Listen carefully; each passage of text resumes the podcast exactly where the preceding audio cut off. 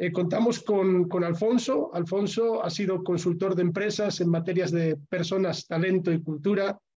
Este, durante más de 30 años en compañías, una de ellas donde nos conocimos eh, Arthur Andersen, en Andersen Consulting hace muchísimos años, Watson Wyatt, People Matters, emprendedor, me gustaría destacar sobre todo eso, People Matters, una compañía que, que bueno, de alguna manera tú, tú has, eh, tú has eh, sido y has creado ¿no? a lo largo de todos estos, estos años y sobre todo hoy en día Recruiting Erasmus.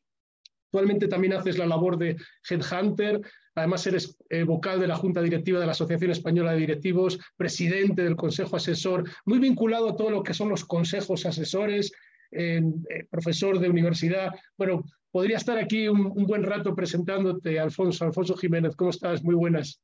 Muy buenas tardes, encantado, Julio. Desde la distancia. Y Pedro. Desde la distancia.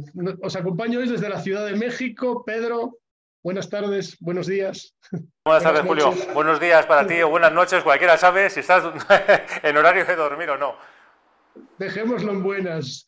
Oye, eh, Alfonso, te he escuchado recientemente, porque ya hemos tenido oportunidad de hablar en, varias ocasiones, eh, mucho acerca de lo que es la segunda carrera. Antes de entrar en materia con mentoring, eh, a mí me gustaría que nos, que nos hablases de este movimiento este, que, en Estados Unidos está muy afianzado, que aquí en España tú eres pionero y que tiene mucho que ver con el talento senior que actualmente tenemos.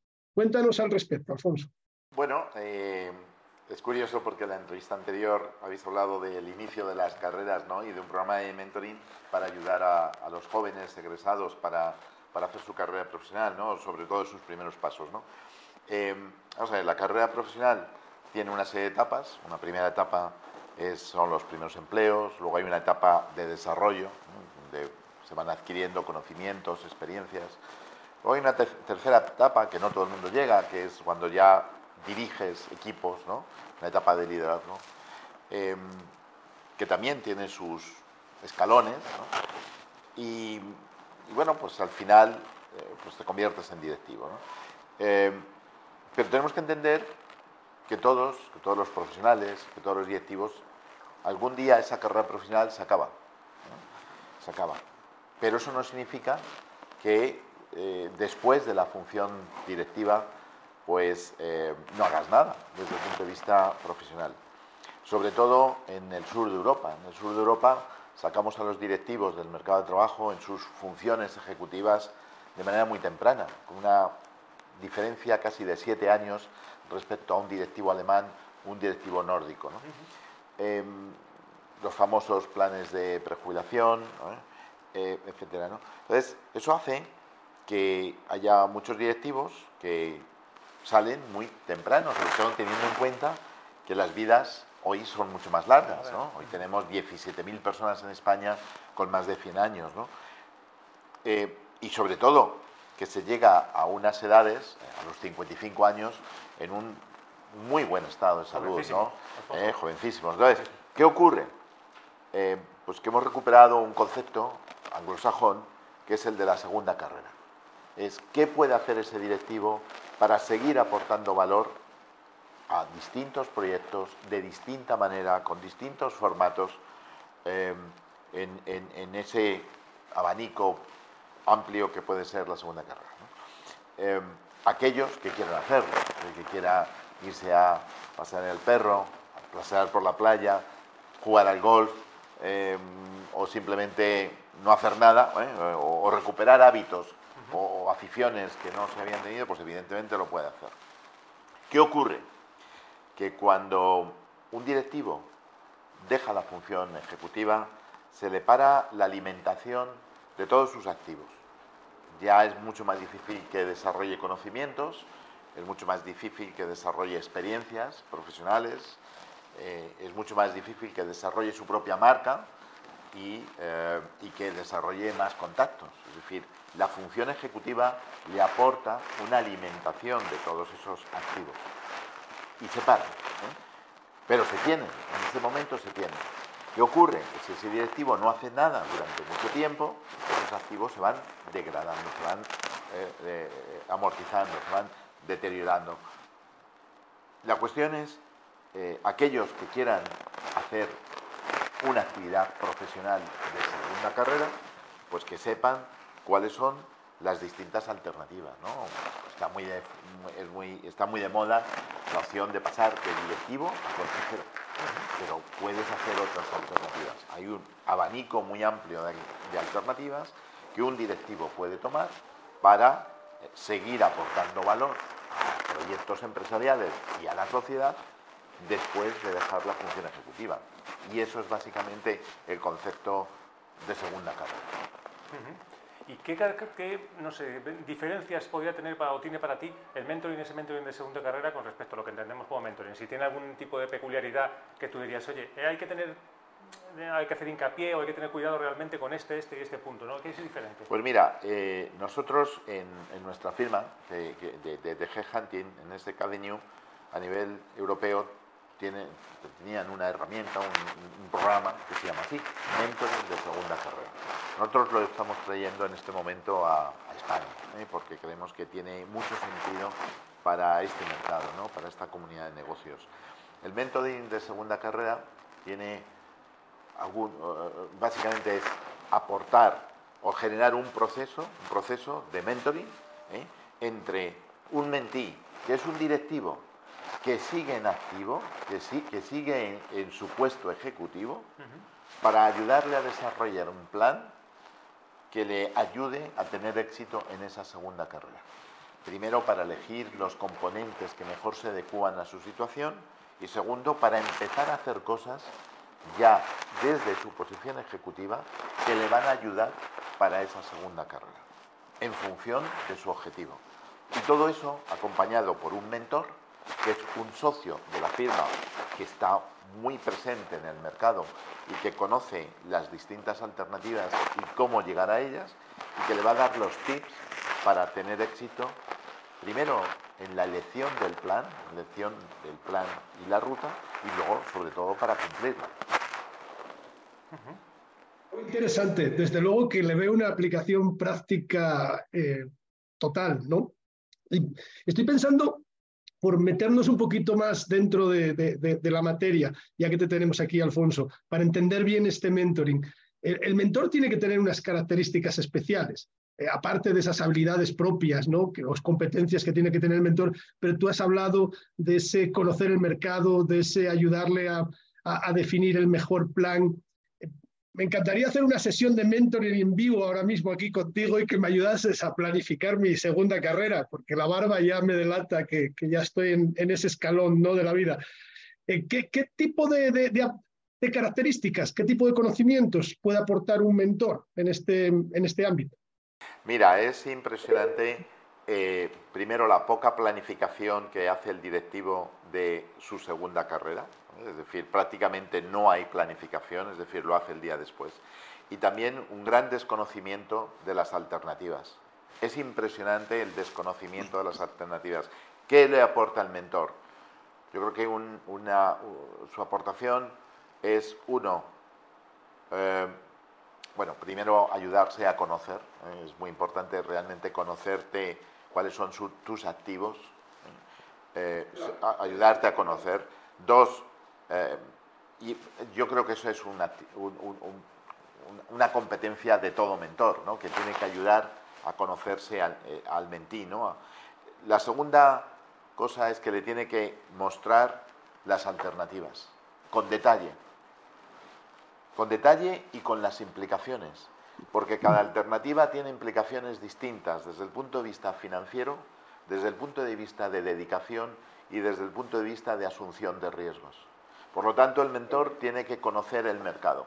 Nosotros, de momento, los mentores somos los socios de la firma. Posible que en el futuro podamos tener un abanico de mentores que también puedan desarrollar esto. Pero ojo, tienen que conocer muy bien todas las alternativas del mercado. Lo tercero es darle las claves para que una vez que elijan una ruta, por ejemplo, ser consejero o, por ejemplo, oye, yo quiero ser business angel, la que sea, la ruta que sea, o la cesta de alternativas factibles, no tiene por qué ser una, a lo mejor pueden ser dos o tres. ¿no? Bueno, pues una vez que elijan la, adecuada, darle los, los trucos, los tips para alcanzarla. eh, en base nuevamente al conocimiento del mercado. Entonces es un programa relativamente sencillo, estamos hablando de mentís ilustrados, ¿eh? con mucha experiencia, que, que, asimilan muy bien los conceptos, que son directivos, imagínate, pues el CEO de una compañía, la directora jurídica de una compañía, que no se ha preocupado de pensar en sí mismo, que ha estado muy metida en su día a día, en su negocio, en las operaciones, en su carrera ejecutiva, pero que no ha pensado en el día después. Entonces, nosotros lo que le ayudamos es a pensar en el día después y a tener éxito en el día después. Claro, porque es que tú hablas de, eh, estás hablando de mentores y mentís, pero es que en este caso los mentís tienen una, posición, ¿no? Pues siempre parece, en mentoring hablamos de, de, transferencia de conocimiento a alguien más experimentado hacia alguien menos experimentado. Claro, cuando estamos hablando de posiciones que están muy igualadas en cuanto a experiencia, ¿no? Estás hablando de, esa posición en un CEO, ¿verdad? ¿Cómo se lo toman los mentís? Es decir, bueno, sí, sí. ¿cuál es pues, su vivencia, no? Eh, tienen mucha experiencia ejecutiva, pero no tienen experiencia de segunda carrera porque no han llegado a ella, ni siquiera han pensado en ella. Entonces enseguida se reconoce el valor. Eh, entonces, actitud, pues sorpresa. Hay mucha sorpresa al entender todas las alternativas que un directivo puede hacer de cara a su segunda carrera. Porque hay algunas que pueden ser más obvias, como por ejemplo, eh, bueno, pues el mundo de los consejos, pero hay otra figura que son los consejos asesores, la figura de los senior advisors, los business angels, el emprendimiento, eh, la colaboración con fondos, es decir, con fondos de, inversión. Es decir, hay el interim management, es decir, hay muchas alternativas que le pueden estar esperando en el caso de que quiera seguir activo. Por supuesto, son programas voluntarios habrá directivos que digan, se lo proponga a su empresa, ¿eh? normalmente es la empresa la que, la que de alguna manera promueve, el, programa. ¿no? ¿Por qué? Porque le interesa también que ese directivo, eh, es un tema también de, bienestar, ¿no? Eh, sepa que puede tener una actividad tremendamente rica el día que deja la función ejecutiva. ¿eh? Eh, no estamos hablando de outplacement, no estamos hablando de buscar otro puesto de trabajo y sacar a un directivo. Es más, eh, no, en, general no está clara el momento. En algunos casos hay compañías, pues, las, grandes firmas de servicios profesionales tienen muy definido, algunos despachos de abogados tienen muy definido la fecha exacta en la que sus directivos van a dejar la compañía, ¿eh? la, firma. Pero no es habitual. Lo habitual es que, bueno, más o menos, la práctica habitual es que la gente salga a los 55, a los 58, a los 63, bueno, depende, cada compañía tiene su... Pero normalmente no está definida. Entonces, la, clave es que eh, empezar a trabajar con ellos eh, de manera anticipada. Qué, importante es eh, que una persona con criterio te ponga adelante alternativas para que tú tomes tus mejores decisiones. Desde luego que esa es la esencia del mentoring y ese es para mí el, claro concepto de un consejo, es plantear opciones para que luego tú tomes decisiones. Ya con eso el valor veo es inmenso. Sabes que en estas series tenemos un apartado es cuéntanos una historia, ¿eh? el storytelling, el arte de comunicar a través de las historias, que sabes que a mí me apasiona. Cuéntanos, eh, Alfonso, alguna historia, algún caso que haya sido especialmente relevante y que te haya llamado la atención eh, especialmente. ¿no? Eh, ¿no? ¿no? hace falta que des nombres ni apellidos, este, pero sí en general. Mira, hay un caso que, que, además me parece interesante porque se ha repetido en varias compañías y es que cuando se ha hecho el plan, la persona ha promovido eh, su salida de la función ejecutiva, la ha querido anticipar, porque le ha hecho tanta ilusión esa segunda carrera que ha dicho, oye, quiero ya, eh, empezar, empezar a ella. ¿no? Claro, tiene que negociar con su compañía, oye, te hemos eh, montado un programa, cuál es el momento adecuado. Pero bueno, si esto se hace con tiempo, la verdad que luego, bueno, pues se hace un plan de sucesión, y, y, esas personas pues al final pueden tener pues muchísimo éxito en ese, en ese proyecto. Yo creo que también es un, es un ejemplo de, del interés y la ilusión que puede suscitar un programa que no lo esperaba, que no, y, pensar en una alternativa de carrera eh, que, no está, que, no, que, no que no se había planteado. Eh, y, durante cuánto tiempo puede durar esa segunda carrera? Bueno, pues, pues, pues no está definido tampoco, ni cuándo arranca ni cuándo termina. ¿eh? si una persona termina su vida profesional en, en una compañía pues, con 55 años o con 57 años y está en plenas facultades, tiene plenas facultades, pues puede estar hasta los 70, 75 años siguiendo colaborando con distintos proyectos o con un proyecto en un formato distinto, con unas claves distintas. Ya no va a ser en una clave ejecutiva, pero puede ser en otras alternativas. Sí. Pedro, yo doy testimonio de lo que dice Alfonso porque él es un ejemplo, claro, de vivir esa segunda carrera eh, a lo que en este momento está enfocando su, trayectoria profesional después de eh, ser el, padre, el creador de una compañía como People Matters. Es correcto, ¿verdad, Alfonso? Estás viviendo tu segunda carrera ahora. Sí, yo, bueno, a mí me, eh, cuando organizamos mi sucesión en People Matters, tenía yo en ese momento 61 eh, años, eh, mm, en el año 2020, es que llegó justo la pandemia. Entonces hice un paréntesis en, en, mi vida, ¿no? Y como, bueno, creo que como todos, ¿no? pero, pero la mía además, desde el punto de vista profesional. Y entonces, pues enfoqué eh, mis decisiones leyendo mucho. Yo vengo, tengo un componente académico, como ha comentado también eh, Julio, ¿no? Entonces leí mucho, y leí mucho sobre segunda carrera en el, en, el mundo anglosajón. Entonces vi que había un... Y entonces el, el proyecto al, que me incorporé, ese Avenue, lo que más me atrajo frente a otros proyectos es que iba a estar intermediando en, en, el mercado de trabajo de las segundas carreras. Yo intervengo muy poquito, una vez en Executive Search, en búsqueda de ejecutivos, pero el 95% de mi actividad son búsquedas de profesionales para posiciones de segunda carrera. Normalmente búsqueda de consejeros y consejeras para consejos de administración y consejos asesores. Pero también queremos entrar en el mundo de los senior advisors. Este año estamos haciendo un estudio muy importante sobre esa figura. También en la figura del interim management, es decir, hay otras eh, eh, alternativas que queremos explorar. Mirar, en Europa, en los próximos eh, cinco años hemos estimado que van a salir, si no cambiamos nuestras prácticas actuales de salida, aproximadamente un millón de directivos en Europa. Es un desperdicio que ese millón no haga nada. Pongamos que el 50% no haga nada. Bueno, no haga nada desde el punto de vista profesional. La cuestión es que el resto, ese otro medio millón, tenga eh, eh, vías y esté bien dirigida hacia las más adecuadas para cada caso. Que no se equivoque, ¿eh? que, que elija las más adecuadas en función de su situación patrimonial, de sus necesidades financieras futuras, de, sus, de la dedicación que quiere tener y del riesgo que quiere asumir. Esas son las variables en las cuales tiene que fijarse para tomar una cosa u otra. Interesante. Muy interesante. Pues mira, precisamente el otro día buscando, eh, preparando el programa, buscábamos información acerca de, esta realidad actual, ¿no?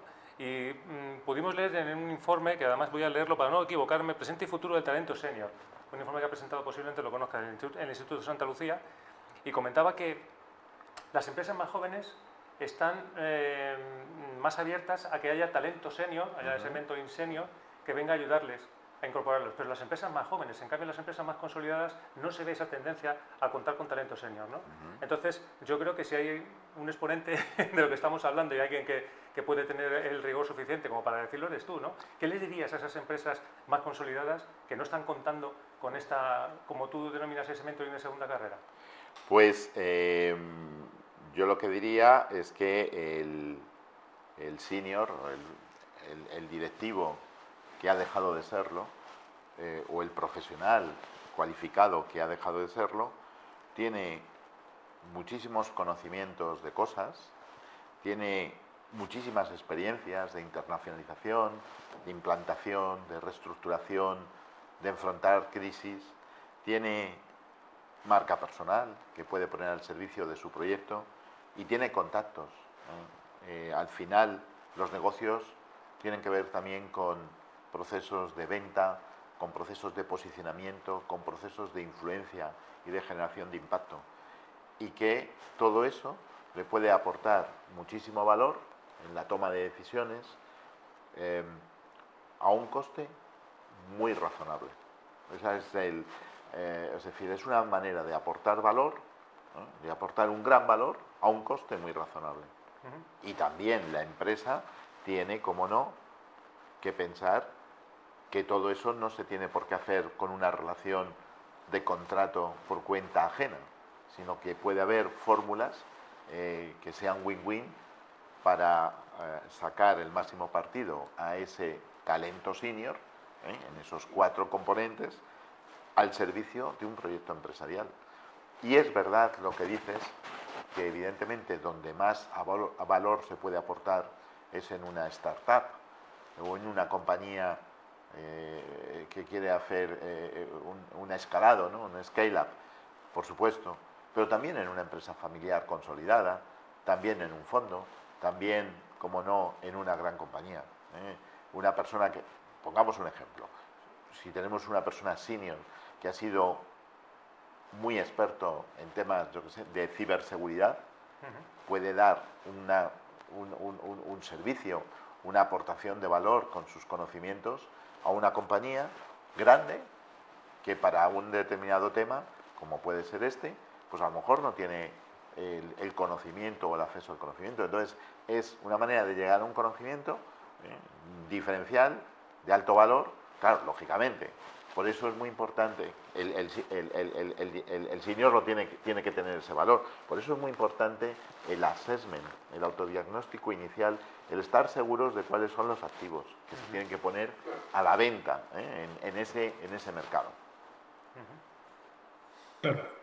Eh, ahí, ahí, está la clave. Eh, hombre, yo lo que, lo que veis seguramente todos, como yo, es la visión totalmente práctica que le das al mentoring y el valor eh, tan grande, el, hecho de poder disponer de esa persona experta que ya ha vivido el camino, este, que conoce las diferentes opciones, es ese copiloto que se sienta a tu lado durante un periodo de tiempo y te va guiando y te dice por aquí, por allá, pero todo, como bien dices, eh, para mí ese sería el titular, parte de, entender bien cuál es ese assessment, no esa necesidad del, mentorizado.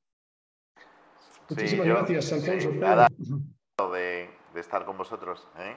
Bueno, Alfonso, muchísimas gracias. Yo, eh, el que está encantado soy yo de tenerte cerca. ¿eh? Julio te tiene, te tiene más, está más lejos, pero yo te tengo muy cerca y así seguro que se nos pega algo, ¿no? Con lo cual, nada, muchísimas gracias. No has dicho, Julio, que México DF estuvo a punto de ser la capital de España en un momento determinado, ah. porque era el punto central de lo que fue el imperio. ¿eh? España, lo que es la península ibérica, estaba muy escorado y, en algún momento en nuestra historia se consideró poner la capital de, España en, México. visto así está un poco más cerca entonces. Sí, sí.